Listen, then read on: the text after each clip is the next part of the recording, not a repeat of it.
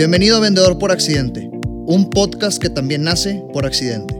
Yo soy Ramiro González de Sandler, firma internacional de entrenamiento en ventas y presentador en este espacio.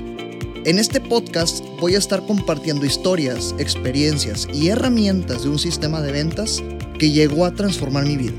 Esto con mi objetivo y misión que me motiva todos los días a seguir dedicándome a esto transformar la vida de las personas a través del entrenamiento y reforzamiento en ventas para que sean prósperas y felices. Así que arranquemos. Bienvenidos a este nuevo episodio de Vendedor por Accidente.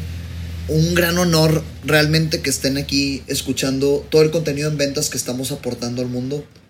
Y bueno, pues tienen que saber que si ya me han acompañado en este proceso hasta este episodio, tienen que saber que estoy grabando desde Bogotá, en el hermoso país de Colombia. Me vine a trabajar aquí una semana, tuve el honor y la gran fortuna de que me invitaran a trabajar acá en un evento muy importante de Sandler, que es el negocio en el que representamos. Y aparte, entender y saber que es domingo, son las 8.23 hora de Bogotá. Estoy tomando unas cervezas con el invitado especial que tengo en esta ocasión para ustedes, que fue quien me dio hospitalidad aquí en, en Colombia, en Bogotá quien me dio morada, quien me invitó y quien está liderando en este país el equipo de Sandler Colombia y en un futuro muy cercano la nueva oficina en Sandler Training Madrid, esperando que me invite de nuevo para allá y conocer el otro continente. Entonces, bienvenido Luis Guillermo, muchísimas gracias por estar aquí presente en este podcast. Realmente aprecio bastante que me hayas, que me hayas invitado acá a trabajar en Colombia. Eh, platícanos, que te escuche mi audiencia. No, Ramiro, gracias a ti, gracias a ti. Sí, de verdad, como dices, fue una semana muy intensa. Eh, te trajimos y creo que tengo una, disculpa que ofrecerte, es que no tuvimos tanto tiempo para turistear como hubiéramos querido. Trabajamos más de lo que, de lo que teníamos pensado, pero pues realmente fue una semana muy provechosa y, y en el evento que, que, estuviste ayer dando tu conferencia, eh, pues creo que todo salió muy bien, la gente salió muy contenta y salió muy, muy enamorada de ti y de tu historia de los limones. Entonces, yo le digo a todos los podcasters de Ramiro que le escriban y lo convenzan de que haga un podcast sobre la historia de los limones, que realmente es un tema eh, que, que, es muy interesante y, y la, la manera en que, que lo conectaste con, con el mundo de las ventas me encantó. Entonces, pues nada, gracias por venir, gracias por invitarme a tu podcast y, y pues nada, aquí estoy si llegaron hasta este episodio, entenderán a qué se refiere Luis Guillermo con el tema de los limones. Eh, es una historia con mi hermano Germán. Este, que eh, nosotros estamos convencidos en Sandler de que el 90% de los problemas en el mundo son un tema de comunicación. La razón, la raíz de que exista el 90% de los problemas en el mundo es un tema de comunicación. Y ese, e, esta experiencia que tuve con mi hermano, que si estás escuchando esto y no has escuchado episodios anteriores, escúchalos, ahí está esta historia. Ah, ya estaba. Sí, ya, ya. ¿Yo por qué no la escuché? Eh, todavía no sale, todavía no sale. ah, sale. ok, eh, ok, ok. Estamos grabando, estamos grabando con anticipación. Este ah, tema, este, entenderán que estamos profundamente ocupados, gracias a Dios, con, con bastante trabajo. Entonces, procuro grabar episodios. Ya, ya, ya, este, porque yo voy al día con todos los capítulos de Vendedor por Accidente y por eso dije no lo han publicado. Pero entonces más bien les digo, estén súper pendientes de cuando salga esta historia. En fin, es un tema de, pues el 90% de los problemas en el mundo recaen en un tema de comunicación. Esta fue una historia que me sucedió con mi hermano y esta historia me dio inspiración para crear esta conferencia que fue la que, en la que me invitaron a dar aquí en Colombia, en Bogotá Obviamente me invitaron a trabajar acá 30 minutos y yo me quedé 8 días. A pesar de que Luis Guillermo se disculpa de turistear, creo que conocí bastante de Bogotá y estoy enamorado de este país. Pero en fin, este episodio es, como, como les introduje, con la intención de escuchar el punto de vista de otra persona, de otro país, de otra parte del continente del que soy yo, en, América eh, eh, tal cual eh, que domina y conoce este método de ventas con el cual nos proponemos a transformar la vida de las personas para que sean prósperas y felices a través de un entrenamiento en ventas, que asumo que nuestra misión y la razón por la que nos, levantamos a trabajar es muy similar. En fin, es, la intención de este episodio es escuchar eh, eh, cómo se viven las ventas en este lado de Colombia, qué aprendizajes nos puede dar Luis Guillermo, conocer su historia y sobre todo esta valentía y este reto de, a pesar de ser bogotano, tal cual, eh, decidirse ir a emprender en el siguiente año 2020, a abrir una oficina en Sandler, Madrid, otra cultura del otro lado del mundo, algo que no cualquiera se atreve a hacer. Entonces, Luis Guillermo, tú eres de Colombia, ¿no? Cuéntanos tu historia. Eh, bueno, sí, soy bogotano, tengo 34 años. Em, vengo de una familia de, de, clase media aquí en Colombia. Somos cuatro hermanos con una característica, todos somos Guillermos. okay. Eh, yo soy el hermano mayor, eh, soy Luis Guillermo, después sigue Andrés Guillermo, Fabián Guillermo y Daniel Guillermo. Y, pero en mi casa, el único que usa el Guillermo, bueno, mi papá es Guillermo también, evidentemente, de ahí viene.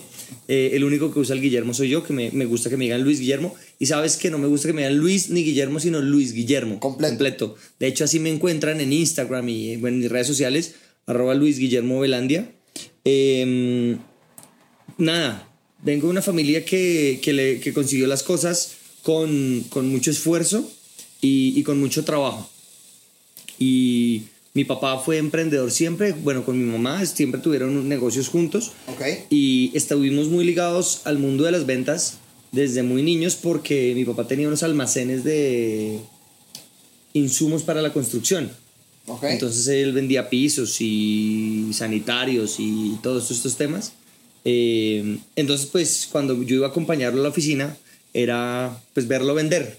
Y esa fue la visión, digamos que primera que yo tuve sobre las ventas y de qué se trataba este mundo. De ¿A qué los... edad fue eso? Estamos hablando que yo empecé a, a acompañar a mi papá a estos temas desde los 7 años, 8 años. Wow. Sí. Wow. Y, y, ya cuando tenía como 12, 13 años empecé a acercarme más y en algunos momentos me dejaba un momento solo, me decía, voy a aquí a dos cuadras a hacer un negocio con alguien, ya vengo, y me dejaba ahí. Y pues en 12 minutos, 15 minutos igual entra alguien y pues te toca atenderlo. Ajá. Y pues ¿qué hace uno? Características y beneficios. Así es.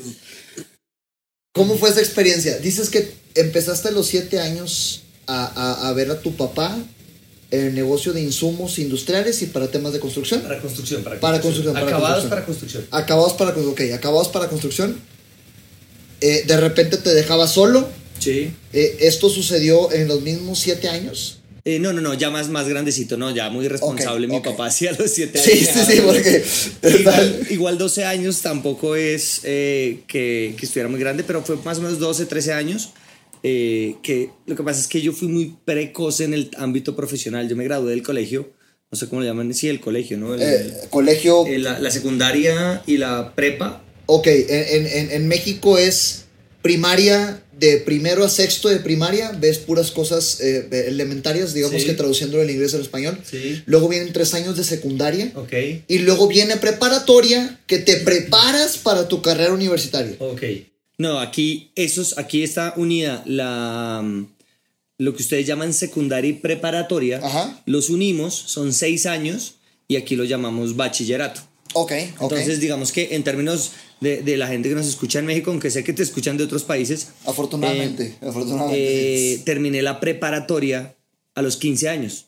Entonces fui muy Wow. precoz en, Wow. en términos profesionales porque eso hizo que entrara muy rápido a la universidad.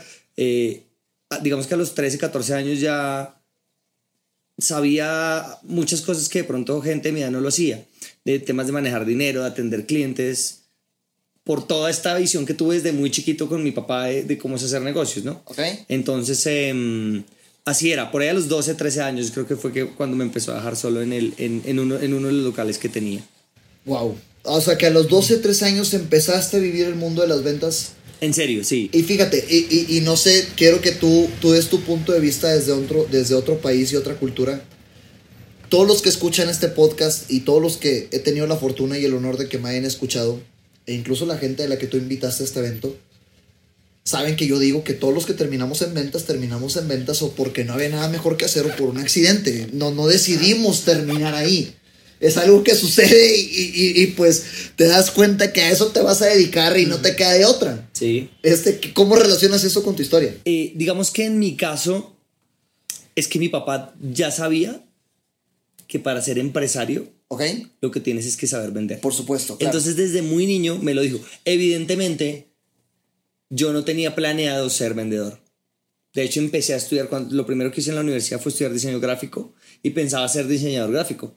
Pero por estos accidentes Así es. empecé a ir y me empezó a gustar el tema. A- afortunadamente para mí, a diferencia de mucha gente que, que nosotros hemos entrenado acá y seguramente de mucha gente que escucha este, este episodio ahorita, fue, fue un accidente negativo para algunos al inicio, para mí fue un accidente positivo. Es decir, yo sabía que tenía que entrar al mundo de las ventas. Ok. ¿sí? No fue un descampadero, sino fue, ¿se entienden descampadero? No, que sí. Bueno, en, en México no. Digo, tengo la fortuna de que al día de hoy estamos a. Voy a checar a qué estamos, a qué estamos. Estamos a 17 de noviembre del 2019. Al día de hoy tengo el enorme honor y la enorme fortuna de que nos escuchan en este podcast de 16 países. Pero no, no, no sabemos qué significa eso en México. Cuéntanos. No, descampadero es cuando la palabra viene de que cuando está lloviendo, ¿Ok? te tienes que meter en un lugar de donde descampar, es donde, donde no te mojes. Ok, ok, Eso llamamos descampar. Entonces, esa es una analogía a la vida. Entonces, mientras consigues un trabajo, pues consigues un descampadero, entonces entras a, a vender, Ok. porque pues no hay nada mejor que hacer, entonces es mejor estar vendiendo que, que no estar haciendo nada. Así es. Lo que te pasó a ti eh, cuando estuviste estos dos años que, que, que la amiga de tu mamá dijo, de descampadero traigan a este compadre Ok, aquí ok, porque ok, está bien. mejor tráelo acá. Sí, claro, ya, ya entiendo el significado. Entonces para mí no lo fue, sino que yo vi que era parte del negocio. Ok. Y mi papá me decía, si quieres tener un- una empresa, tienes que vender, tienes que vender. Bien. Eh, todo, todo en el mundo es ventas, me decía él. Entonces fue un concepto que a mí me quedó muy claro. Y sí, no, no quería ser vendedor, pero incluso cuando creé mi primera compañía más adelante, seguramente ahorita lo conversaremos, tenía en la mente que, que parte del proceso era las ventas, las ventas. Pero sí a la larga fue un accidente, porque evidentemente ningún papá sensato, y si mi papá algún día escucha este podcast, eh, espero, eh, honor. no es un tema de... mm, él no planeaba decir, bueno, hoy voy a dejar a mi hijo de 13 años solo en el almacén 15 minutos. Ese evidentemente nunca es el plan de un papá Claro, claro, eh, claro. Que, que lo tiene. Siempre es un tema de que fue una necesidad y entonces salía un momento y, y por eso me dejaba. Fíjate, se parece mucho a mi historia. Y, y bueno, tienen que saber los que escuchan esto que eh, ahorita estábamos en un domingo viendo juegos de fútbol y dijimos, ¿grabamos el podcast o qué? Pues sí, dale. No estaba nada planeado, entonces la- lo que estamos comentando es nuevo para, para, para, Para para los tanto dos. Luis Guillermo como para mí. Es muy parecido a mi historia. Mi, mi papá siempre tuvo un negocio de seguridad, de equipo de seguridad industrial. Él, él vendía especialmente zapato, calzado de seguridad y aparte todos los componentes, el chaleco, lentes, casco y, todos los derivados que, que, que, que existen en esta industria. Y, y, y él, el mismo mensaje siempre. Eh, eh, todo en la vida es ventas, tienes que aprender a vender. Y digo, eh, digamos que el mensaje que yo recibí de mi padre, no sé qué opinas tú, fue un poco empírico, porque él le tocó empezar a vender porque emprendió no porque él lo haya decidido. Insisto, vendedor por accidente. O sea, llegamos a lo mismo. Y, y, y eh, lo que él me transmitía era, haz empatía con la gente, cáeles bien. De alguna forma mi papá lo lograba, pero yo nunca entendía cómo. Entonces, eh, eh, digamos que la raíz tiende a ser similar. Entendemos Sí. que las ventas es algo con lo que tenemos que vivir. No, y, es, es que sí es por accidente porque, porque es mientras consigues algo mejor. Eso es lo que piensa la sociedad. Y mi papá llegó a las ventas por eso. Mi papá llegó a las ventas porque eh, en, en su casa, pues digamos que su papá no estuvo eh, desde muy niño. De hecho, creo que ni, ya- o sea, no sé muy bien la historia del papá de mi papá porque no, no, no fue una figura paterna para él. Entonces, desde muy niño le tocó hacerse cargo de muchas cosas en la casa de, de- de donde vivía Ok. y de, mi, y de ayudar en la casa y con mi abuela. Y consiguió un trabajo en una compañía en Colombia que se llamaba en ese momento el Círculo de Lectores. Es una compañía de libros ¿Ok? y pues le tocaba irse por todo el país con una caja de libros vendiendo libros en los colegios. Bien. Eh, ¿Y por qué llegó a ese, a ese trabajo? Por descampadero. Porque hay que... Por descampadero. Así es. Entonces fue un accidente y fue como, pues, eh, tristemente, eh, bueno, no sé si triste o alegremente, eh, de los lugares donde es más fácil conseguir un trabajo es en ventas. Digo tristemente, Sí. ¿por qué? Porque es muy fácil conseguir, es porque todo el mundo entra y sale, entra y sale, entra y sale. Entonces hay una rotación muy grande y todo el mundo está buscando vendedores. pero Sí. no es fácil encontrar buenos vendedores. Así es. Es un reto muy común que vemos nosotros. Eh, eh, quienes vendemos nos sentimos seguros de que, de que estamos haciendo bien las cosas, pero cuando vas con quien recluta vendedores se da cuenta que es un reto impresionante juntar vendedores. Pero en fin, Ya estamos hablando mucho de nuestros sí, papás. sí, que- quiero, quiero aprovechar, quiero aprovechar este, este, este episodio, Luis Guillermo, para que gente que nos escucha, que, que, que hay muchos directores comerciales, gerentes de ventas, personas que están emprendiendo, que tienen este espíritu de emprender. Y algo que yo admiro mucho, yo admiro mucho y quiero que compartas y que, y que, y que la gente este, escuche de, de viva voz qué es lo que tú estás viviendo ahorita. ¿Qué, ¿Qué está significando para ti ahorita salir de tu país para emprender? Porque es un reto. O sea, tú ya emprendiste aquí en Colombia, que ahorita platicaremos de eso. Que quiero, que cuente- quiero, quiero que cuentes tu historia de cómo empezaste a emprender aquí en Colombia y- Ok. y, y cómo llegaste a Sandler. Pero, pero, pero principalmente, hoy, ¿qué está significando para ti decidir, estoy en Colombia, me voy a Madrid en seis meses a emprender sin conocer a nadie? ¿Qué significa eso? Pues sí significa un reto grande para mí y significa también miedo, miedo, porque da miedo, no te, no te soy honesto, es para nosotros, eh, en mi caso me voy con mi esposa y para nosotros es volver a empezar una vida casi de cero, pero en términos de lo que tienes, ¿sabes? Y de lo que tienes fuera de ti, no de lo que tienes dentro de ti, porque evidentemente yo no siento que esté emprendiendo, no me siento igual que cuando emprendí la primera vez o la segunda. Me siento que ahorita tengo una cantidad de conocimientos. eh, el método Sandler que ya lo tengo en mi cabeza, eh, me lo llevo. Y eso, por eso siempre, siempre esta es una recomendación. Aprovecho para decirles, la mejor inversión que pueden hacer es en entrenamiento y en educarse a ustedes mismos. Porque vean en este momento, cuando nosotros viajemos a Madrid el otro año, eh, nos toca vender el los televisores, el, el- el- equipo de sonido, el sofá, la cama, todo toca venderlo. No te puedes llevar nada, te llevas Claro. la ropa. Sí, o sea, te refieres a todo lo que tienes aquí ya, todos los bienes en los que ya invertiste acá en Eso, Colombia. eso uno no se lo puede llevar para ningún lado nunca. Ok, Pero siempre llevas contigo lo que aprendiste. claro. Entonces, el mejor dinero que puedes invertir no es en un televisor más grande, es en entrenarte para ser mejor. Y el reto es grande, eh, sé que el reto es grande, eh, pero siempre he pensado que si la visión es, oye, el reto es muy grande, entonces no lo voy a pasar, o es, el reto es tan grande, eso exige que yo sea más grande que el reto. Entonces es una visión de, tengo que ser más grande que el reto, tengo que hacer lo que tengo que hacer y enfocarme en tres cosas que son actitud, técnica y comportamiento. Por Y supuesto. eso es. Y si evidentemente tengo un tema, eh, todos los que escuchan este, este, este podcast, y aprovecho como para, para digamos que no sé si, si, si en México a ustedes les pase lo mismo afuera, todo el mundo sabe y no es un secreto que los colombianos, los colombianos por todo lo que pasó en los noventas y todo este tema hemos tenido un estigma con el tema de las drogas y todo este tema. Sí, sí, sí, claro. Eh, evidentemente eh, uno creo que carga un poco de eso y sí tengo un poco de... Pero yo creo que es head trash. Yo creo que mi coach me diría que eso es head trash. De que, de qué va a pensar un español. Imagínate un señor español europeo que tiene 55 años y que llegue un compadre colombiano, suramericano, que además somos de un país subdesarrollado, como ellos lo llaman, a que le diga que yo le voy a enseñar a hacer algo. Entonces, ese es como el reto mayor que tengo y es como en lo que estoy trabajando. Eh, y parte de mi propósito en la vida es que, que la gente se dé cuenta que, que- que en Colombia hay muchas cosas más.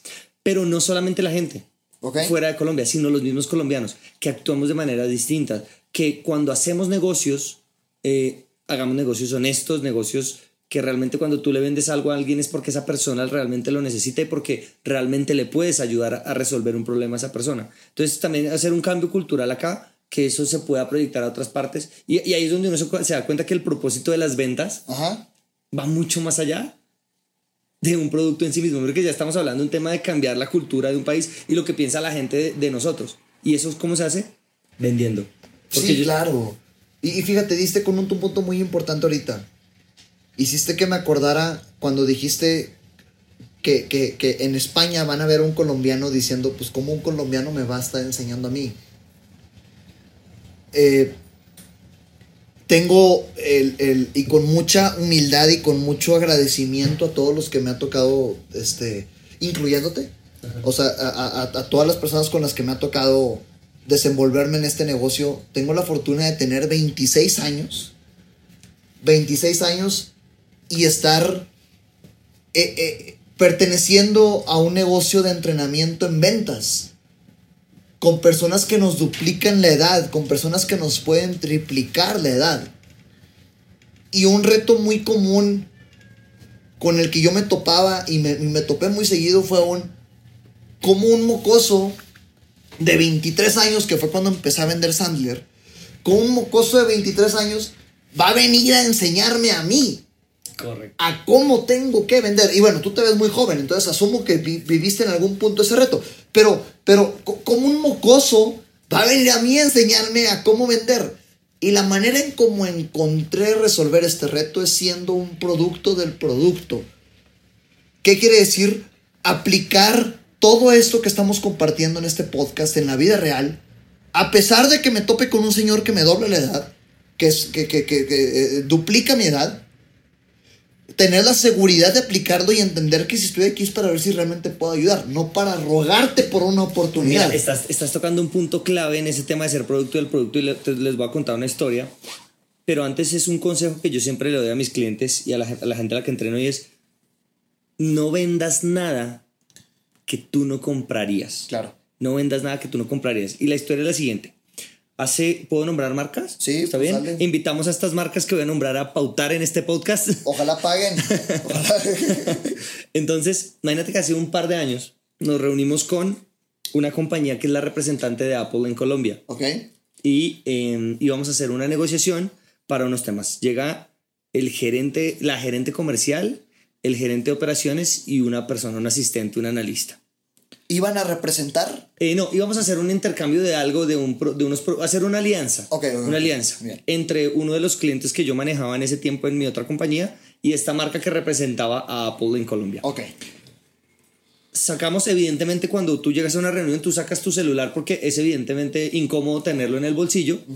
Todos ponemos el celular en la mesa, pero la sorpresa más grande es cuando la gerente comercial de Apple pone un teléfono Samsung sobre la mesa.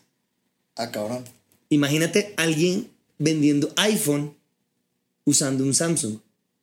Y no quiere decir que Samsung sea menos que iPhone, simplemente es que, como dice Ramiro, tú tienes que ser producto Ay, del buena. producto. Esa está buena, Tú está no ves a Warren Buffett, que es uno de los principales accionistas de Coca-Cola, tomándose una Pepsi nunca, Así es.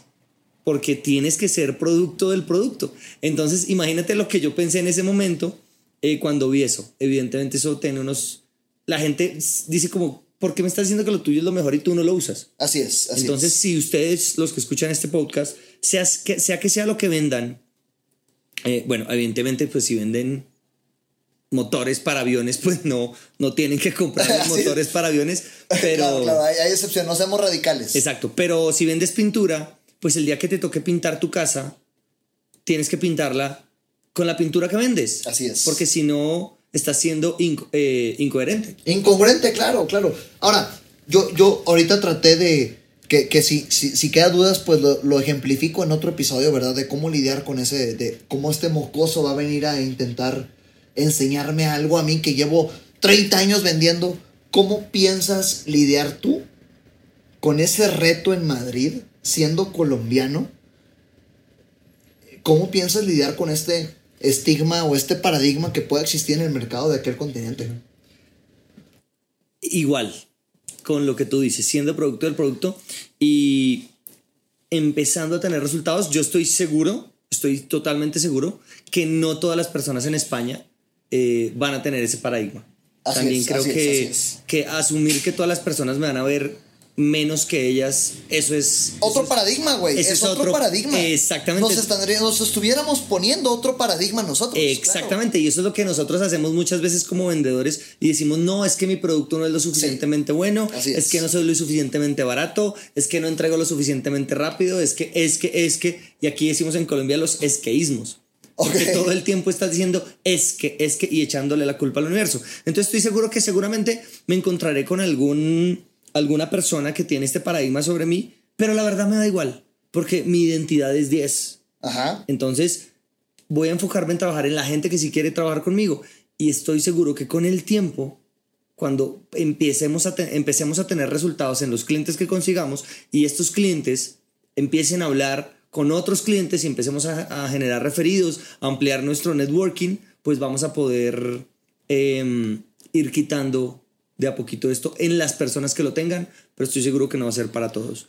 Eh, y el cambio cultural, pues, pues nada, es, es, miren, Sandler está aprobado en el mundo está abierto en todos los países del mundo. y en todos los países del mundo, en todas las industrias. Yo no sé si a ti te pasa cuando estás entrenando, pero muchas veces te dicen, es que mi negocio es muy específico. Es, incluso creo que ya lo mencioné en algún episodio pasado, que eh, el típico paradigma del vendedor. No, hombre, Ramiro, es que lo que yo vendo es más difícil.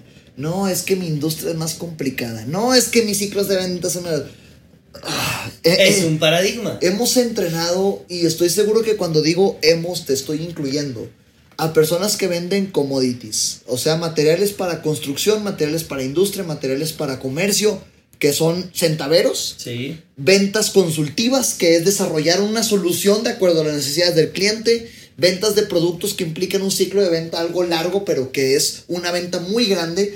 Todos tienen los mismos retos. Iguales porque sigue siendo un trato entre humanos. Total. Mira, yo tengo, yo tengo una, una, anécdota con eso y es que siempre que la gente me dice es que mi industria es demasiado, es que es demasiado difícil vender esto, les digo, dime si es más difícil de lo que te voy a contar. Y yo no sé si tú has tenido un cliente eh, más eh, particular y peculiar que el que te voy a decir, Ramiro. A ver. Nosotros entramos en Colombia una compañía que vende tratamientos para los hombres para mejorar el desempeño sexual. Eso es un cliente, eso sí es una industria muy específica. ok, o sea, una empresa que vende tratamientos para los hombres para mejorar el desempeño sexual. Sí. Si alguien me escucha en México y se dedica a esto, ya saben. Aquí estoy. A ver, ¿cómo, está eso, eh, nada, eh, es, y es un tema que es muy profundo en términos de, de, de, de, lo que esto genera. Esto nos contaba en nuestro cliente, los matrimonios acaban por esto. Ok. Hay esposas que llegan a decir, es que es que mi, mi, mi, esposo no, no me satisface en la cama y este podcast ya está siendo muy intenso, pero, pero estamos hablando de negocios. Es que no, tienen que entender la gente que, que, que es, sí, es un podcast profesional, ¿ok? Estamos tratando de, y, esforzándonos y no es, no es tratando porque o te comprometes o, te, o tratas, ¿verdad? Y estamos comprometidos a transformar la vida de las personas en el tema de ventas para que sean prósperas y felices porque siempre todo es ventas. Pero tienen que entender que yo ahorita estoy vendiendo en un país ajeno al mío, domingo, 8.50 de la tarde. Mm. En dos horas sale mi vuelo a Monterrey. Bueno, en dos horas tengo que estar en el aeropuerto. Y estoy tomando unas cervezas contigo. Estamos hablando de la cultura de este país y de lo que estoy viendo para que todos nos identifiquemos. Así que no importa el orden y el, y el, y el, tono que este podcast tenga.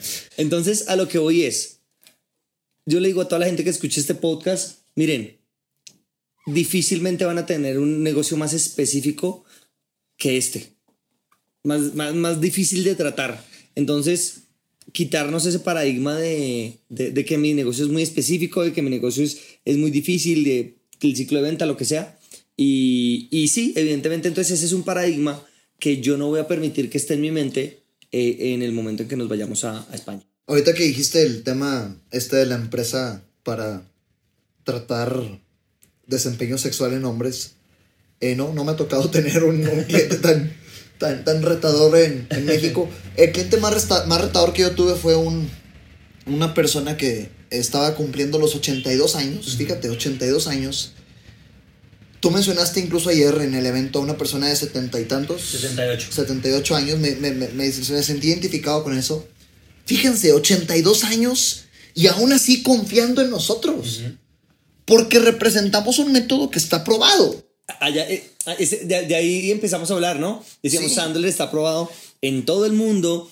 Yo creo que difícilmente hay una industria que no la hayamos entrenado. No Ramiro y Luis Guillermo, sino Sandler en alguna de los países en los que hemos estado. Yo creo que hemos entrenado a todas las industrias, desde la venta de dulces en una tienda hasta una tienda para nosotros es un lugar pequeño de barrio. Ok, ok. En eh, México también, sí. sí, sí. Hasta maquinaria pesada para túneles. Ok.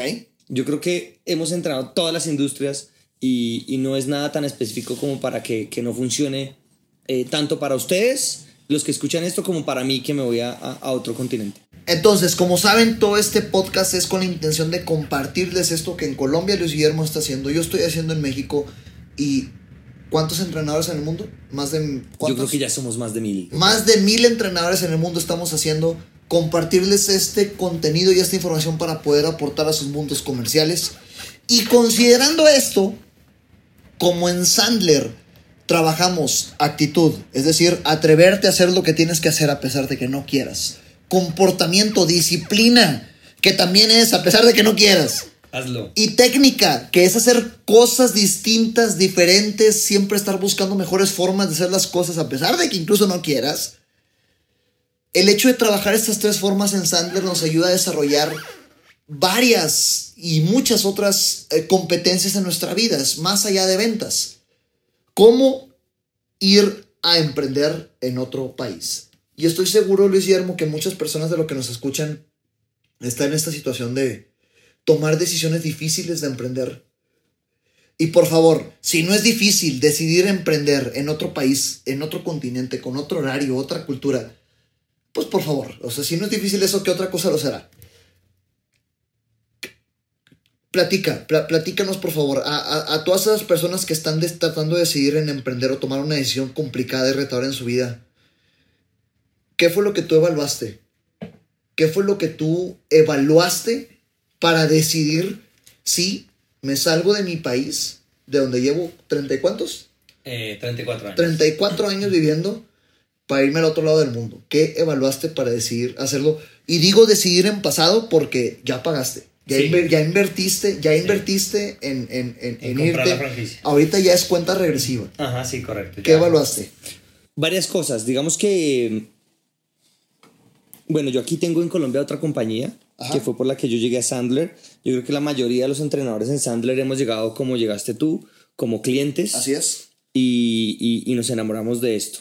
Bueno, hay, un, hay dos factores. Yo eh, trabajo aquí en Colombia, mi socia en Colombia con la que gerenciamos la oficina es, es que, que espero que la puedan tener en otro, en otro episodio. Claro. Eh, es española y ella pues ya quiere volver a su país y, y quiere como volver a sus raíces. Eh, yo, yo tuve la fortuna de vivir un, un año y medio en Europa estudiando, no trabajando, nunca trabajando y me gustó mucho la vida allá. Em, también en España, pero no en Madrid, sino en Barcelona. Pero lo que sí estábamos muy bien acá. Tengo mi otra compañía, tengo, tenía, estábamos en la oficina de Sandler vendiendo muy bien con muchos clientes. Ya digamos que el negocio me llamaban, ya, ya, ya el, el- tema estaba moviéndose. Y me empezó la intriga. Bueno, Paula me dijo, me voy. Y me dijo, si quieres, puedes venir conmigo. Eh, empezó, me empezó a darle como vueltas en la cabeza el tema de hacerlo.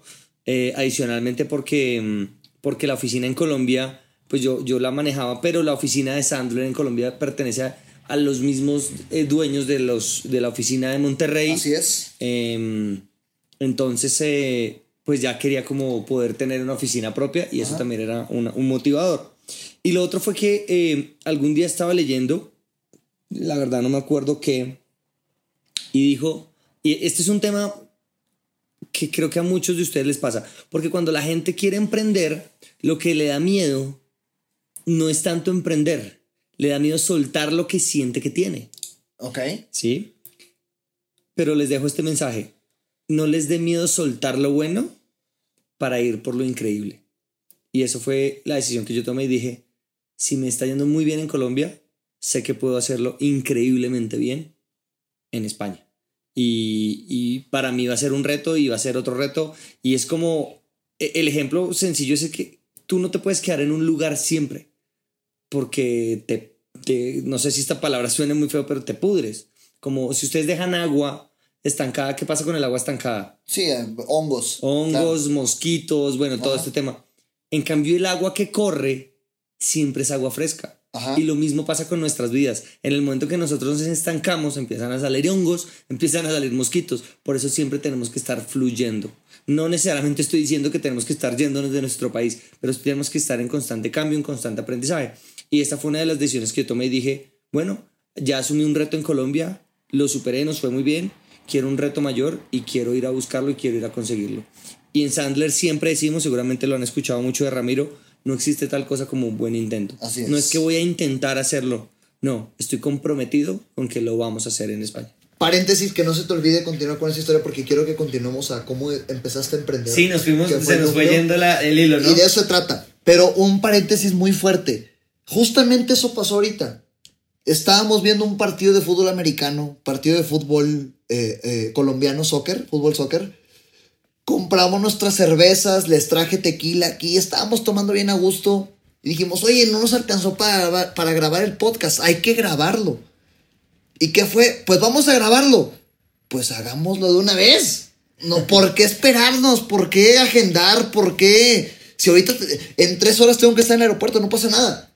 Simplemente hazlo. No hay tal cosa como un intento, ¿verdad? O sea, o lo haces o no lo haces, o te comprometes o no te comprometes. En fin, Correcto. sigue platicando, por favor. ¿Cómo fue que... eh, ahorita dijiste algo muy interesante. Eh, el reto que vives hoy de tener un siguiente emprendimiento es menos, menos de miedo Sí, que el primero. claro. ¿Cómo fue el primero? Porque mira, entre más veces fracasas, Así es. menos miedo tienes a intentarlo de nuevo. Em, yo estudié, empecé a estudiar diseño gráfico, volvemos a, ya nos devolvimos otra vez en el tiempo, Ajá. empecé a estudiar diseño gráfico, me cansé y cuando estaba en sexto semestre de la universidad eh, decidí cambiarme a publicidad. Ok. En el año 2006, con unos amigos del colegio, fundé una compañía que se llama La 10 Studio. La 10 es una empresa que nos dedicamos a hacer branding, hacemos marcas y digamos que estrategias de comunicación para, mm, para otras compañías. Ok.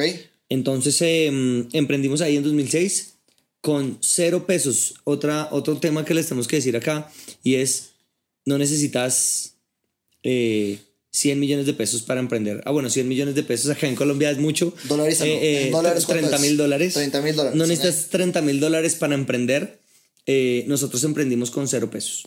Y adivina, ¿qué es lo primero que uno tiene que conseguir para emprender? ¿Tú qué contestarías? Y aquí te hago una pregunta y paso a ser yo el entrevistador. A ver, lo primero que tienes que conseguir para emprender. eh, lo, yo diría lo primero, pues eh, está dentro de ti, o sea, el- la intención de hacerlo, hacerlo. Ok. Y, ya que... después de eso un cliente. Un cliente, ¿sabes que no pensé que lo fueras a contestar? Después de eso un cliente, Un claro. cliente, miren, nosotros... Pues es que te- tengo el rol de vendedor, güey. O sea, estoy hablándote como vendedor. Te- eh, las ventas es el primer renglón en cualquier estado de resultados, en cualquier estado financiero.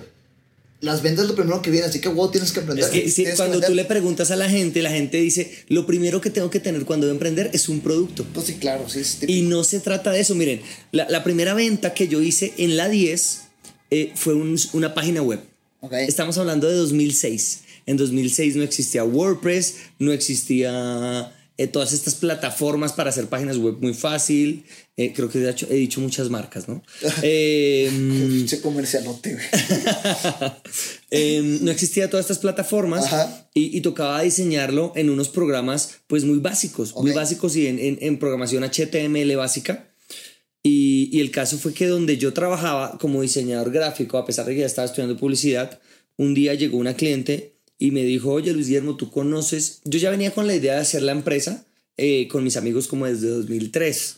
Desde el colegio habíamos venido hablando del tema de hacer una compañía.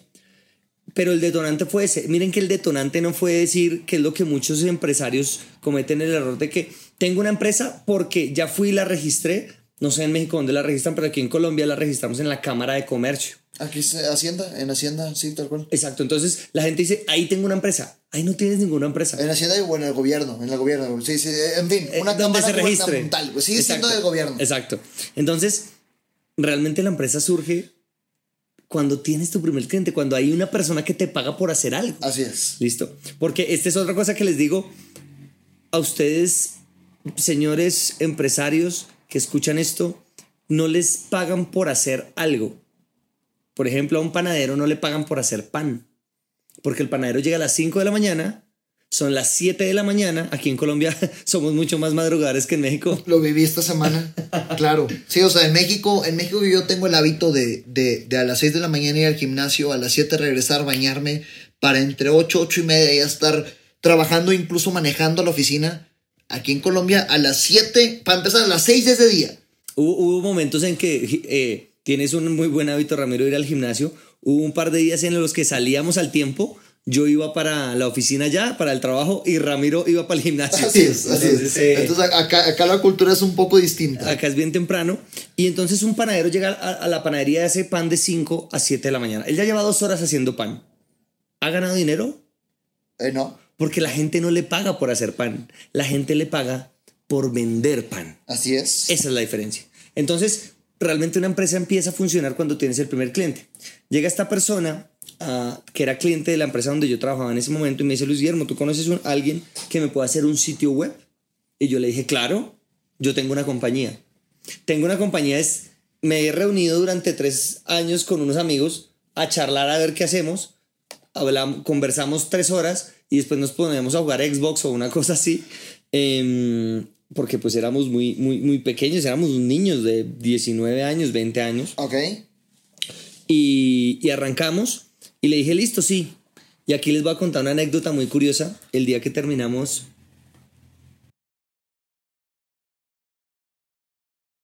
el sitio web, pues fue muy curioso porque nos miramos a las caras todos nuestros, los que eran en ese momento mis socios, éramos cinco en ese momento cuando empezamos, Ok. y nos hicimos la siguiente pregunta. Ya estaba, el- o sea, ya podíamos ver el sitio web en nuestros computadores. Y ya, ahí- ya terminado. Ya, Ya terminado. ¿Ya habías dicho que sí? ¿Ya te habían pagado? ya me habían pagado, no, me han dado un anticipo Ok, ok, ok. y faltaba entregarlo, que la gente lo viera en internet para, para que nos hicieran el pago final. En ese momento te voy a decir, cobramos, ¿sabes cuánto cobramos por ese primer proyecto en la 10?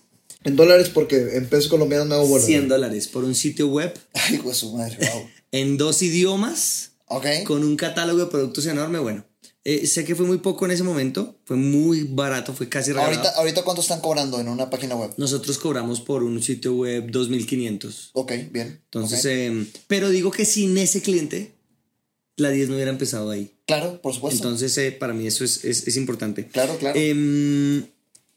Entonces, mira, imagínate la, la- la siguiente, imagínate esta escena. Estamos los cinco, hacemos la última revisión y todo el mundo dice, ok, y alguien hace la siguiente pregunta. ¿Quién sabe cómo se sube esto que tenemos aquí? A internet. Y la respuesta de todos fue, yo no sé. No sabíamos cómo se subía un sitio web a internet. ok. Entonces, eso fue una odisea. Y este es un tema de decirles, miren, no necesitan tener un producto para vender. Nosotros vendíamos páginas web y no sabíamos cómo se subía una página web. Evidentemente, después de esta primera aprendimos. Y esto es un tema que me pasa recurrentemente en Sandler.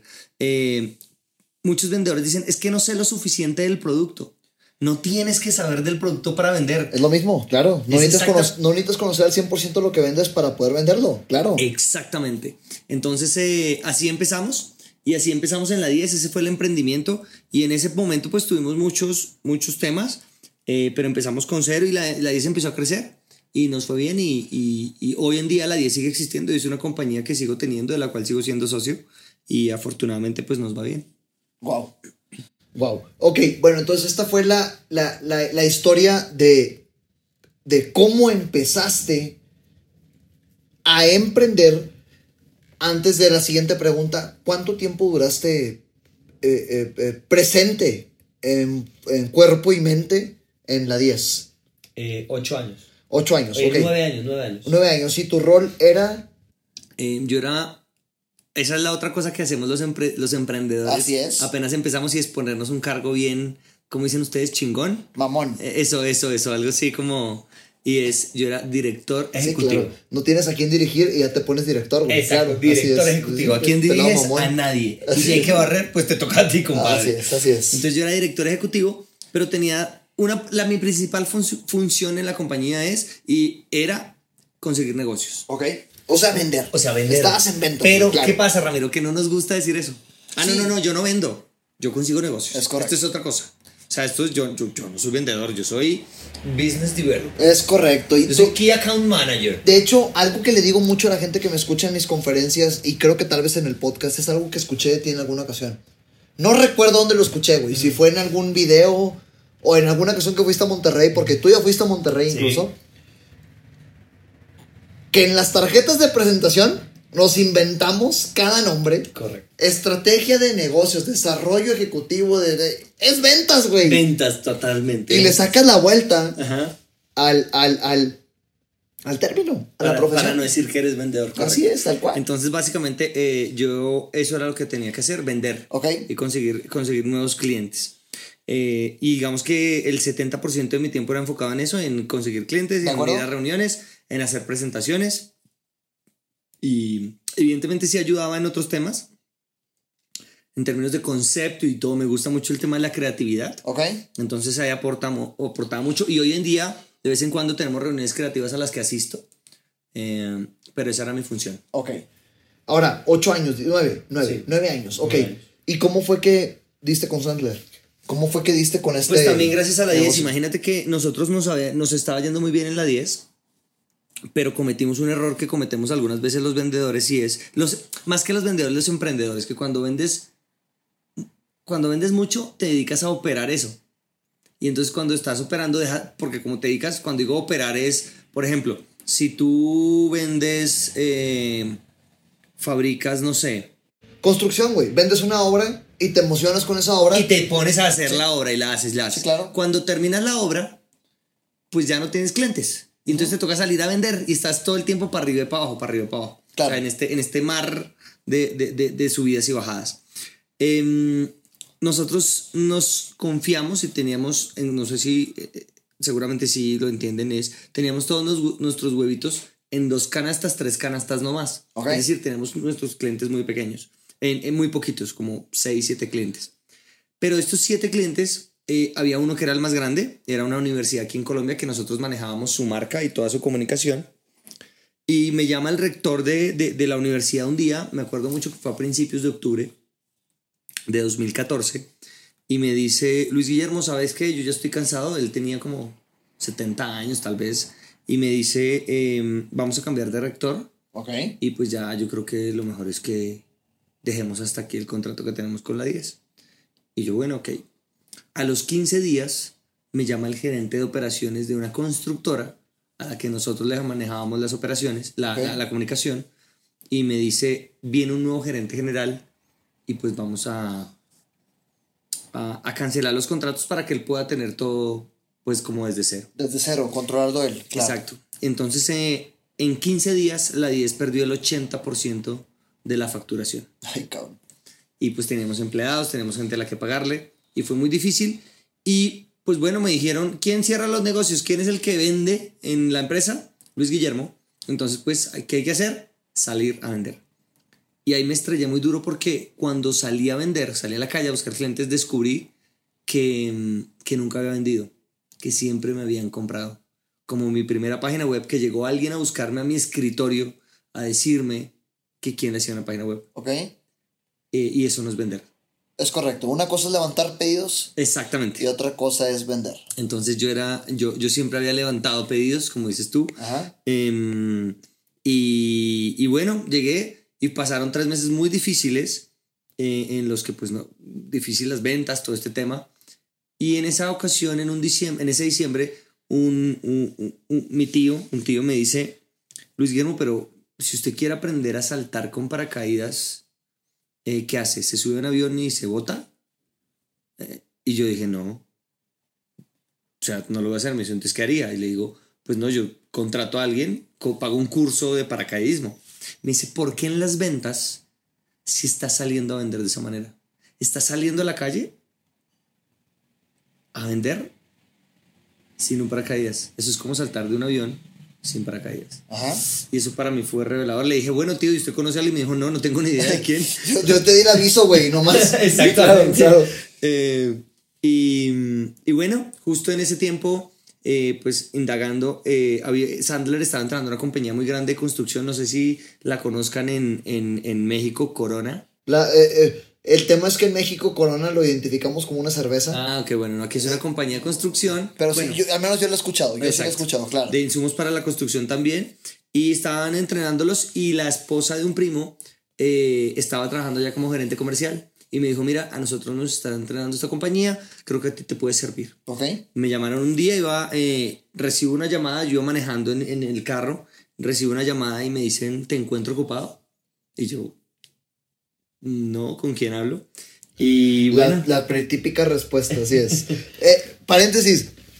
Si alguien tiene que hacer llamadas en frío, si alguien tiene que marcarle a alguien para, para venderle algo y ese alguien no los conoce, la mejor forma de empezar la llamada es, fulano, te encuentro ocupado.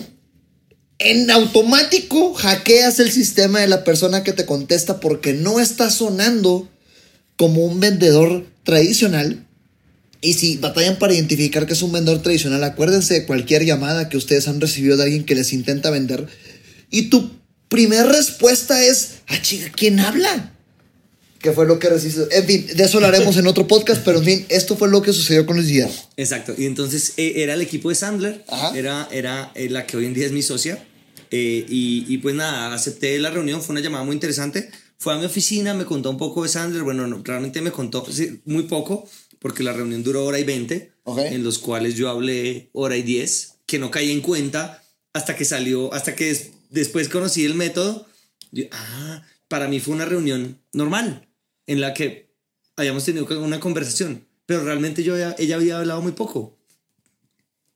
Y bueno, eh, decidí entrar en Sandler, como estábamos contra las cuerdas, teníamos que conseguir nuevos clientes decidimos en, eh, con mis socios que yo entrara a tomar el curso de Sandler. A pesar de que estaban en 20% de facturación respecto a... Al, a los cuatro meses anteriores. Ok. Listo. Eh, sí, no había dinero, pero ¿qué, ¿qué, hubo que hacer? Y aquí es otro mensaje para los emprendedores. Miren, yo he conocido muchas compañías que cuando están en crisis, donde más recortan es en publicidad, marketing, ventas, que son las áreas que te traen dinero. Entonces no tienes que recortar ahí, tienes que recortar es en otras partes, pero ahí es donde tienes que poner tu apuesta. Y eso fue lo que nosotros hicimos. Claro. Apostar por entrenarme y me enamoré del método. Ok. Ese año 2015, eh, estamos hablando, me empezó a ir muy bien. La 10 tuvo muy buenos negocios. Y, y pues nada, afortunadamente eh, todo salió bien. A final de año, en Sandler, Colombia, estaban buscando un entrenador. Yo llevaba ya como unos no sé, siete, ocho años dando clases en universidades, entonces tenía mucha experiencia docente, incluso había hecho estudios en pedagogía universitaria, sabía mucho de temas de pedagogía y pues esto hizo que, que, a la gente de Sandler en ese momento, los que estaban aquí en Colombia, les sonara el tema y nada, me, me eligieron y, y, me invitaron a trabajar en Sandler. Así ¿Y cuánto tiempo llevas siendo representante comercial, instructor, gerente acá en Colombia? Eh, de Sandler. Ya este año completó mi cuarto año. Cuarto año y ya vas a ir a invertir a Madrid. Sí, correcto. Ok. Entonces, mira, Luis Guillermo, eh, que, van, vamos en 51 minutos de este podcast, de este episodio. Que, que eh, si, la gente llegó hasta ahorita ya escuchó mucho de lo que yo comparto como instructor y de la enseñanza que yo le comparto a, a nuestros clientes ¿Qué mensaje le compartes? ¿Qué regla de las que tenemos, regla Sandler? ¿O qué mensaje, como si estuvieras haciendo un video, güey, tal cual, en el cual explicaras una herramienta de Sandler? ¿Cómo lo explicarías? Explícala eh, a, la gente que nos escucha. Bueno, pues mi regla Sandler favorita. Ajá. Eh, y, explícala, por favor. Sí. Cuando yo empecé en el método, mm, mira, Sandler es simple, porque seamos honestos, tampoco cuando la, entregamos a la gente no le estamos dando ciencia de cohetes. Es correcto, así es, así es. ¿Y a qué me refiero con, con es simple? Es que cualquier persona puede entrenarse en Sandler. Así es, así como, es. Como la película está Ratatouille, cualquier persona puede cocinar, cualquier persona puede vender. El único requisito es que quiera. Sandler es simple, pero no es fácil. Así es. ¿Por qué? Porque requiere ser diferente requiere actitud, requiere valentía. Cuando yo empecé, empecé a aplicar el método y estaba pasando muchas, o sea, mis ventas en los tres primeros meses no, se incrementaron. Y yo decía, pero ¿por qué? Si estoy, estoy como cambiando mi comportamiento, estoy cambiando mi actitud, estoy haciendo las preguntas. Pero seguía entregándole a todo el mundo, presentándole a todo el mundo. O sea, yo hacía preguntas Ajá. y siempre entregaba propuestas. Y entonces en una sesión con, con Paula justo me dijo, mira Luis Guillermo, tú no le vas a poder vender a todas las personas, porque para empezar no todas las personas se adaptan a ti. Y mi regla Sandler favorita es, no todos los prospectos califican para convertirse en clientes. Ok, es Bueno, bueno. tengo dos favoritas ahora que lo pienso. A mí me gusta mucho esa, pero bueno, eh, Te- síguele, síguele, Esa síguele. es, no todos los prospectos califican para convertirse en clientes. Y esto te quita una gran presión a la hora de ir a venderle a alguien. Ok. Si tú estás pensando que vas a una reunión a vender, pues tienes que tener claro que no siempre va a suceder por muchas razones. Porque piensa en lo siguiente. Tú vas a una reunión y dices, es que yo vendo insumos para la construcción. Llevas un precio más barato que el, que el proveedor actual. Entregas más rápido que el proveedor actual. Tu calidad es quizá mejor que el- la del proveedor actual. Eh, estás más cerca que el proveedor actual. Ajá, Cualquier vendedor diría, voy a cerrar ese negocio. claro, una seguridad eh, sin fundamento, pero con seguridad, claro. Pero imagínate, Ramiro, que el proveedor actual es hermano del dueño de la compañía. Claro. ¿Qué posibilidades crees que tienes de realmente desbancar a ese proveedor actual? Nulas. Nulas. Por supuesto. Entonces tienes que entender que no le vas a vender a todo el mundo. Lo importante es que tú no te pongas a pedalear oportunidades que no van para ningún lado. Así que es. dediques tu tiempo a oportunidades que sí van a avanzar. Porque si tú te dedicas a convencer a una persona, para empezar no puedes convencer a nadie. Recuerden otra regla Sandler que es no le puedes vender nada a nadie. Em, Ellos tienen que descubrir que lo quieren. que lo quieren, correcto. Entonces, si tú dedicas tanto tiempo a hacer esto, vas a estar perdiendo tiempo en tratos que sí se pueden cerrar, Ok. en gente que sí te necesita, que su proveedor actual no es el hermano. Bien, entonces em, aquí el tema es la calificación. Las preguntas adecuadas que hagas te van a permitir identificar si el prospecto potencial que tienes realmente califica para convertirse en tu cliente. Y recuerden, cuando vamos a una reunión de ventas no vamos a atender a ningún cliente. Tus clientes son los que ya te pagan dinero. Antes de eso, son simplemente prospectos. Así es. Dejemos de rogar por ventas. Vayamos a descubrir si realmente podemos ayudar a las personas. No todos los prospectos van a calificar para ser clientes, parafraseando lo que dice Luis Guillermo. O alimentas tu ego, o alimentas a tu familia. Y alimentar tu ego significa yo a todos les vendo, a mí nadie se me escapa y esas cosas. Si estás bien ahí, adelante, sigue con eso, felicidades. Pero pues o alimentas tu ego o alimentas a tu familia. Y, y me gustaría concluir este episodio que llevamos 56, poco más de 56 minutos hablando, con, con una conclusión. A todos los que nos escuchan, a todos los que ya duraron este, estos 56 minutos y el resto de episodios que nos han escuchado, no soy nada más yo hablando.